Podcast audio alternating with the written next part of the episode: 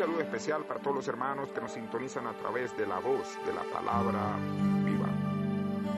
Hemos hablado muchas veces acerca de la divinidad de Jesús y de quienes la reconocieron mientras estuvieron aquí en la tierra. Aunque hablar de nuestra fe con los demás es importante, hacerlo no siempre es fácil. Algunas personas afirman que que creen no es importante. De hecho, algunos hasta niegan la existencia de Dios. Pero nuestras convicciones son importantes, pues son la base de nuestro carácter, conducta y decisiones.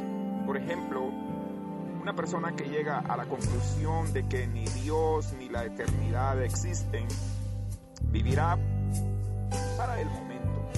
En cambio, Alguien que tiene fe en el Señor y cree en sus promesas del cielo tendrá un estilo de vida y un propósito totalmente diferente. Tener claro lo que creemos es esencial. Ante todo, porque nuestra salvación depende de ello.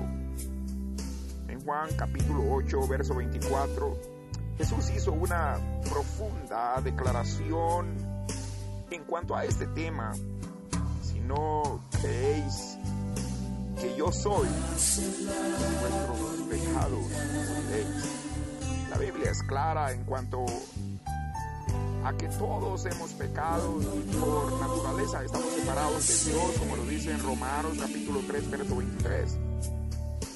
El castigo por el pecado es la muerte, que es la separación eterna de Dios pero el Padre, por su amor y misericordia, envió a su Hijo a morir en nuestro lugar. Como resultado, toda persona que cree en Jesús es perdonada y recibe el regalo de la salvación.